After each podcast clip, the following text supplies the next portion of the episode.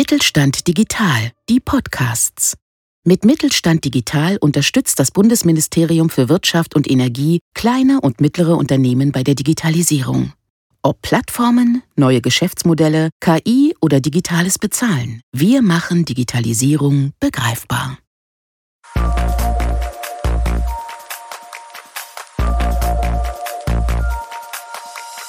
Südwestfalen Digital, der Podcast des Mittelstand 4.0 Kompetenzzentrum Siegen.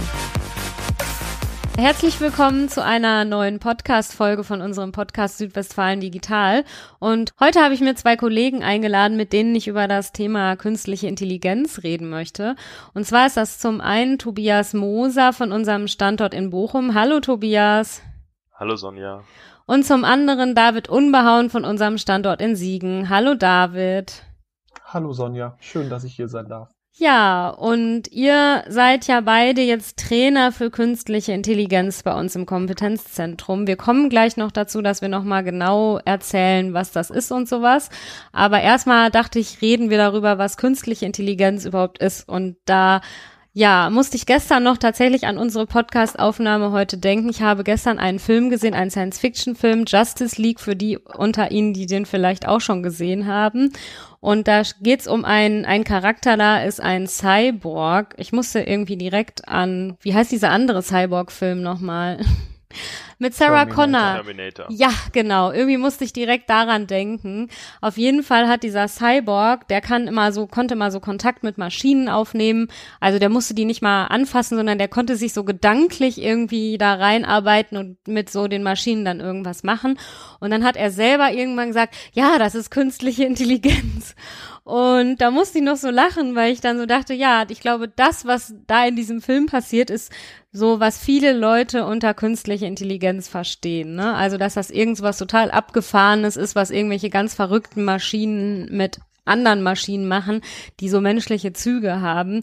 Aber in der Realität ist ja künstliche Intelligenz, glaube ich, nicht ganz so krass vielleicht, sondern also nicht ganz so was Verrücktes, Science-Fiction-mäßiges. Also was würdet ihr denn sagen, was ist KI eigentlich? Das hast du eigentlich schon sehr gut zusammengefasst. Wir müssen da immer ganz klar unterscheiden zwischen das, was wirklich Science Fiction ist und das, was wir äh, real umsetzen. Mhm. Da kann man dann auch immer ganz gut unterscheiden zwischen schwache KI und starke KI. Mhm. Das heißt, was ist schwache KI? Ähm, das sind Systeme, die an sich keine eigene Fähigkeit besitzen, selbstständig zu lernen. Das heißt, ich gebe dem System eine klar definierte Aufgabe vor mit wiederkehrenden Problemstellungen. Beispielsweise das Unterscheiden zwischen Äpfel und Birnen. Mhm. Also ich gebe dem System Bilder und sage, auf dem Bild ist ein Apfel, auf dem Bild ist eine Birne. Und wenn ich dem Bild System genug Bilder gebe, dann erkennt es irgendwann selber, okay, das muss ein Apfel sein und das ist eine Birne. Und das sind eigentlich sogenannte schwache KI-Systeme. Wenn wir jetzt zur starken KI rübergehen, das ist ein KI-System, was selbstständig Probleme erkennt, sich dahingegen Wissen aneignet und diese Probleme dann löst. Mhm. Übertragen auf das Beispiel von gerade, wir haben das KI-System, was zwischen Äpfel und Bieren unterscheiden kann. Und das kann jetzt auch noch gleichzeitig Schach spielen. Mhm. Nicht, weil ich ihm gezeigt habe, wie man Schach spielt, sondern weil es jetzt selbst das Wissen beigebracht hat. Und das sind sogenannte starke KI-Systeme, aber die gibt es heute noch gar nicht. Es gibt wirklich nur schwache KI-Systeme. Das heißt, wir müssen eine klar definierte Aufgabe haben, und diese, diese starken KI-Systeme, das ist noch Zukunftsmusik. Das heißt, ähm, das wird es in den nächsten zehn Jahren auf jeden Fall noch geben. Das heißt, das, was ich da gestern in dem Film gesehen habe, ist noch sehr Zukunftsmusik. Das wird noch das ein oder andere Jahr dauern, bis wir dahin kommen. Okay, David, du wolltest auch noch was dazu sagen. Ja, genau. Grundsätzlich sind wir ja so, so irgendwie damit aufgewachsen mit diesen Science-Fiction-Themen und sind auch irgendwie kultiviert und sozialisiert, solche Themen wie, wie Robotik auch dem Bereich der KI zuzuschreiben. Grundsätzlich ist es aber so, wie, wie Tobias gesagt hat, das ist, sind alles noch sehr weit entfernte Zukunftsszenarien, gerade im Bereich der starken KI, was natürlich heute schon, schon Standard ist im Alltag, dass KI eigentlich schon unseren Alltag prägt, teilweise auch total unwissentlich. Genau, das heißt, ohne dass man es merkt oft, ne? Genau, also wir haben unheimlich viel Kontakt schon dazu. Also ob ich über Google meine, meine Navigation im Echtzeitauto steuere oder ob ich meine, meine Daten über Smart Home per Remote abrufe, je nachdem, wie ich es, wie ich es gerne haben wollen würde, ob ich durch mein Lieblingsmusikstreaming-System mir Musik empfehlen lassen würde, die auf mein Profil passen, ob meine im, im so Social Media Bereich einfach personalisiert werden. Sprachübersetzung, Bilderkennung, Bild der Darstellung. Das sind alles so Bereiche, sind schon sehr sehr ubiquitär, also sehr im Alltag präsent heutzutage. Aber wir ubiquitär nehmen sie gar heißt so im Alltag präsent, muss ich mal fragen. Ich lese dieses Wort so oft und ich weiß nie so richtig, was das heißt.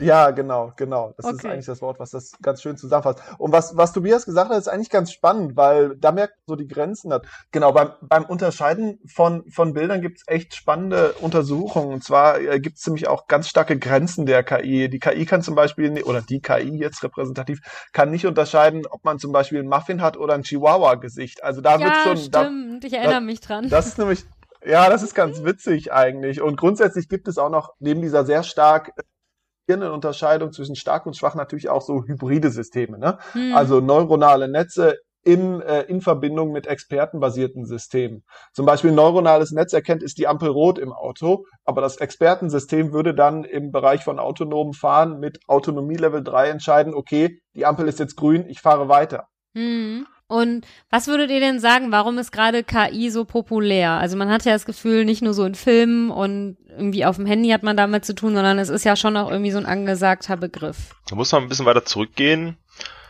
KI, den Begriff, den gibt es eigentlich schon relativ lange. Den gibt es schon seit den 50er Jahren. Ach. Nur wurde da halt KI anders umgesetzt.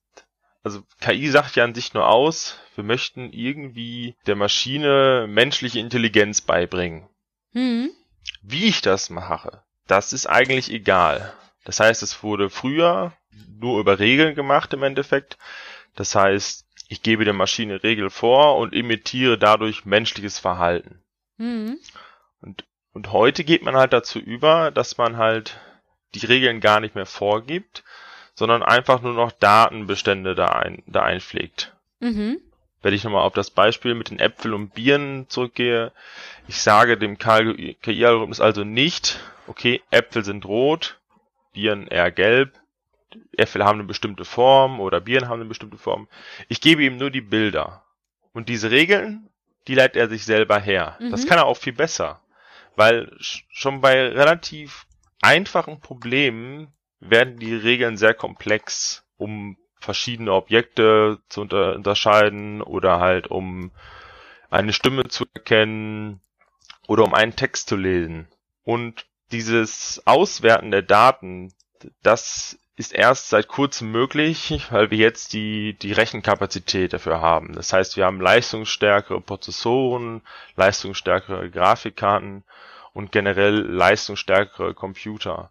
Und dadurch wird es halt möglich, diese Datenmenge auszuwerten. Das war halt vorher leider noch nicht möglich. Ja. Und was würdet ihr beiden sagen, warum lohnt sich dann jetzt gerade auch für kleine und mittlere Unternehmen, sich mit dem Thema KI zu beschäftigen? Also grundsätzlich gibt es da natürlich verschiedene Untersuchungen im Mittelstand und grundsätzlich wird der KI gewisse Optimierungspotenziale zugeschrieben. Also man kann zum Beispiel davon ausgehen, dass Routineaufgaben reduziert werden, dass Kostenstrukturen effizienter gestaltet werden können, dass allgemein Wachstumspotenziale damit einhergehen dass Fehlerhäufigkeiten reduziert werden können, dass unterstützt werden kann bei äh, routinemäßigen Aufgaben, dass die Geschwindigkeit bei Fachprozessen zum Beispiel unterstützt werden können, die Interaktion mit dem Kunden und das natürlich jetzt auch schon teilweise sehr sehr branchenspezifisch. Stimmt, da denke ich so gerade an, wenn du sagst, ja. Interaktion mit dem Kunden, so an Chatbots und sowas, was man ja jetzt manchmal kennt. Ja. Ne? Also wenn man irgendwie genau. zum Beispiel auf eine Internetseite geht und dann da direkt so ein Fenster aufklappt, möchten Sie mit unserem Mitarbeiter sprechen, dann ist das ja meistens erstmal nur ein Chatbot. Und ich glaube, wenn man eine speziellere Frage oder ein spezielles Anliegen hat, dann würden Sie einen an einen realen Mitarbeiter oder Mitarbeiterin weiterleiten. Und vorher ist das einfach nur dieser Chatbot, ne? Genau. Ja, also ihr seid ja jetzt seit Oktober vergangenes Jahr, seid ihr ja jetzt die KI-Trainer bei uns im Kompetenzzentrum, beziehungsweise der Tobias ist ja jetzt noch nicht ganz so lange dabei, aber ihr seid auf jeden Fall unsere beiden KI-Trainer. Und erzählt doch erstmal so ein bisschen, was macht ihr da überhaupt und welches Angebot habt ihr so? Also grundsätzlich ist es so, dass das schon in der, in der Periode vor dem eigentlichen KI-Trainer unheimlich viele Anfragen an das Kompetenzzentrum im Bereich KI ähm, gestoßen ist. Äh, was wir dabei herausgefunden haben und was auch Studien vom Fraunhofer IPA ergeben haben, ist, dass es gar nicht an dem, an dem, an dem, äh, an der finanziellen Möglichkeit und den Ressourcen der Unternehmen mangelt und der Akzeptanz der Mitarbeiter, sondern grundsätzlich an anderen Punkten, warum KMUs oder der Mittelstand allgemein KI jetzt nicht so stark in ihren alltags- und betrieblichen Prozessen einsetzt. Grundsätzlich kann man hier unterscheiden erstens so zwischen der Infrastruktur in den Unternehmen, die teilweise noch nicht so ausgeprägt ist. Da spricht man auch vom digitalen Reifegrad. Mhm. Dann von der mangelnden Datenbasis, die überhaupt nicht da ist, die man ja für KI-Anwendungen braucht, um überhaupt im Rahmen der Datenverarbeitung Mehrwerte zu erzeugen. Und das fehlende Know-how von den, von den Fachkräften, von der, von der Belegschaft selber. Mhm. Mhm.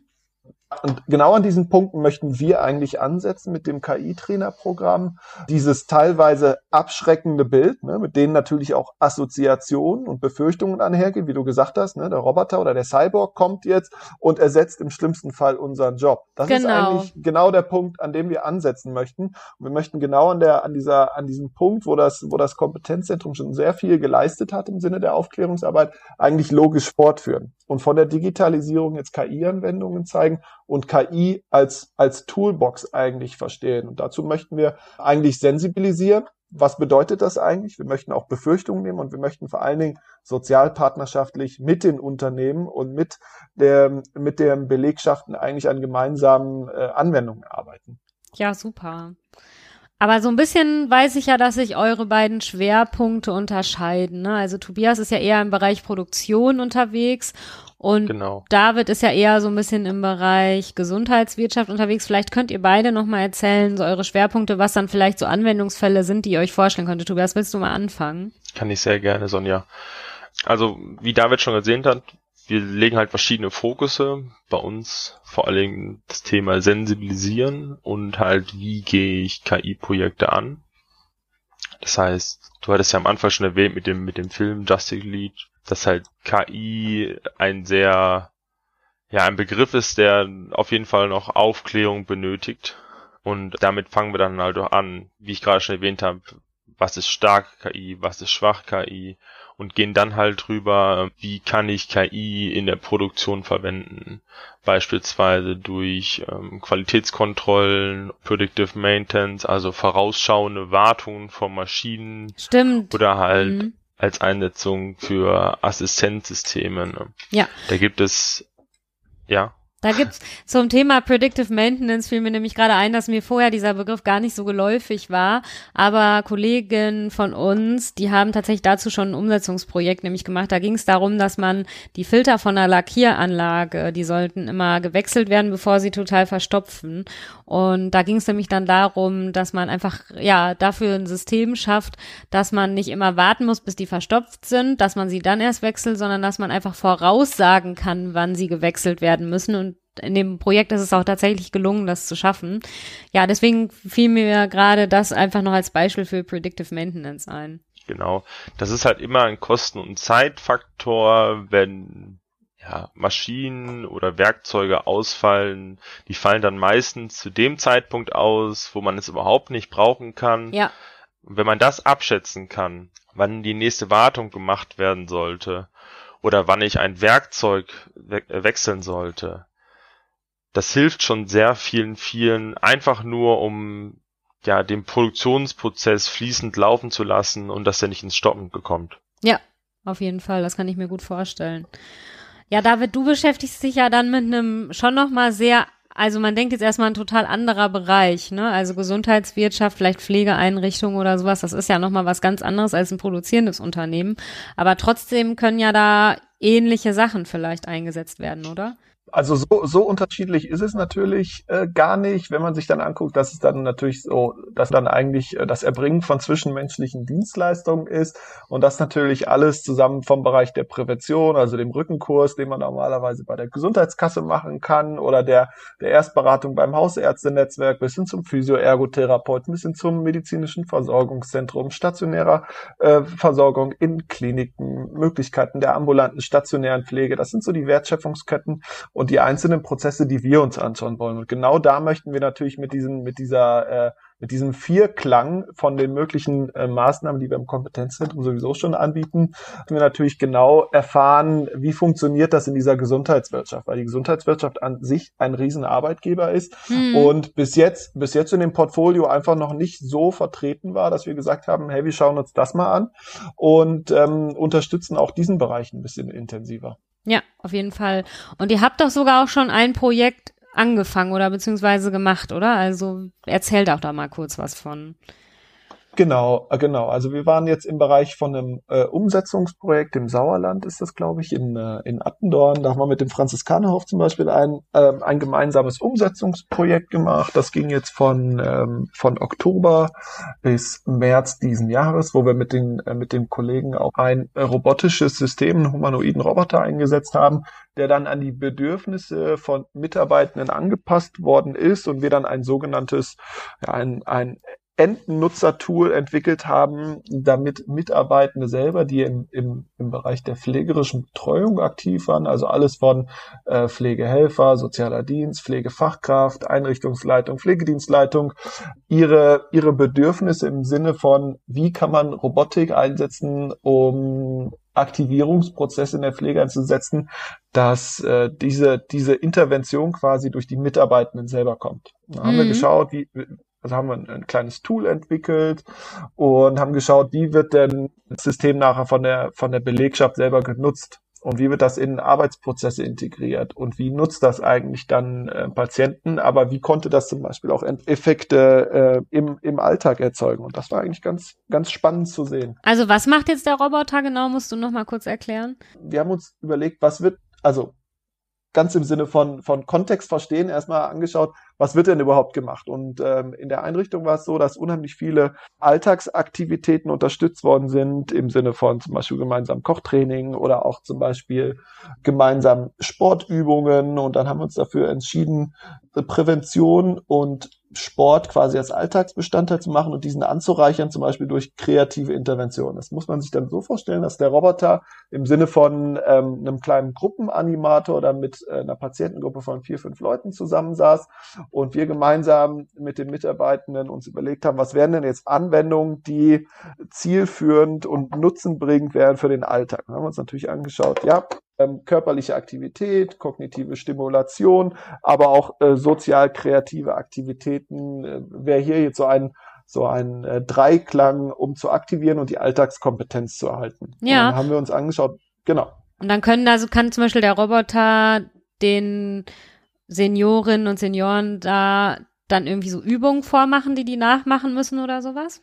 Genau so ist es. Der Roboter animiert dann quasi durch, durch sein durch seine Körperlichkeit, also durch die, durch die Bewegungen, die er ähm, erstens durch die, durch die künstlichen Arme darstellt, aber gleichzeitig auch über die Inhalte, die er über das Tablet transportiert.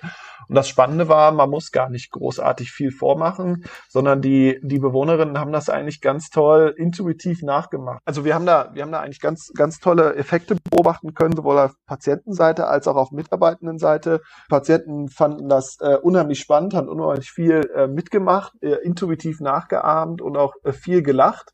Und die Mitarbeitenden haben das dann nachher selbstständig äh, im Rahmen der, der Betreuungszeiten auch eingesetzt und für die Patienten zur Verfügung gestellt. Das war ganz, ganz spannend, was wir beobachten durften. Ja, vielen Dank auf jeden Fall schon mal für den Einblick in eure Tätigkeitsbereiche und was ihr zum Thema KI anbietet.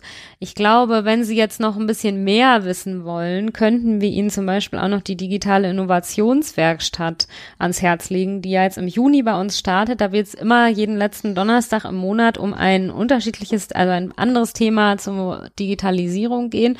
Und ihr seid dann, glaube ich, im August dran, am 26. August, oder? Genau. Das heißt, ähm, David, ein weiterer Kollege und ich stellen uns dann bereit, um Fragen im Bereich KI zu beantworten. Das heißt, wenn Ihnen irgendwas auf der Seele liegt, dann können wir das dort gerne besprechen. Des Weiteren möchte ich noch eine Veranstaltungsreihe am Standort Bochum kurz erwähnen, wo wir halt auch KI in der Produktion behandeln und die wird auch in den nächsten Monaten stattfinden und kann auch auf der Kompetenzzentrumsseite gefunden werden. Im Veranstaltungskalender wird die dann auf jeden Fall stehen, ne? Genau. Ja, super. Und wenn Sie ansonsten darüber hinaus Fragen haben, die Kontaktdaten von David und Tobias finden Sie auch bei uns auf der Internetseite unter AnsprechpartnerInnen. Ja, und ansonsten würde ich sagen, vielen Dank an euch zwei. Ja, dank dir. Macht's gut. Danke, Sonja. Tschüss. Tschüss. Weitere Informationen über unsere Angebote finden Sie auf unserer Internetseite kompetenzzentrum-siegen.digital.